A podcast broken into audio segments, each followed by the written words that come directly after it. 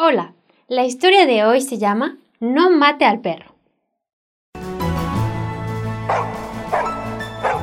Una noche, unos ladrones buscaban la manera de entrar en la casa de un hombre que trataba de dormir. El perro de la casa, amarrado en el patio, comenzó a ladrar. Ah, no se puede dormir tranquilo, exclamó el amo, quien no dejaba de dar vueltas en su cama. Pero el perro seguía ladrando cada vez más y más fuerte. El hombre, exasperado, se levantó. Le ordenaba al perro que se callara, pero no había nada que hacer. El perro seguía ladrando. Enojado y sin control, el amo buscó su rifle. Mató al perro y volvió a acostarse. Ahora sí voy a poder dormir tranquilo, se dijo.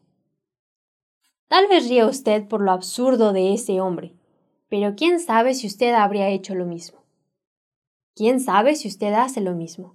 Tal vez su conciencia le recuerda constantemente que es un pecador, que le es difícil obedecer a Dios y trata de imponerle constantemente silencio a su conciencia. Tal vez tenga una Biblia en su casa. Déjeme decirle que es la palabra de Dios que le enseña a los hombres el camino hacia la salvación y les advierte también del juicio a venir contra todo aquel que no cree.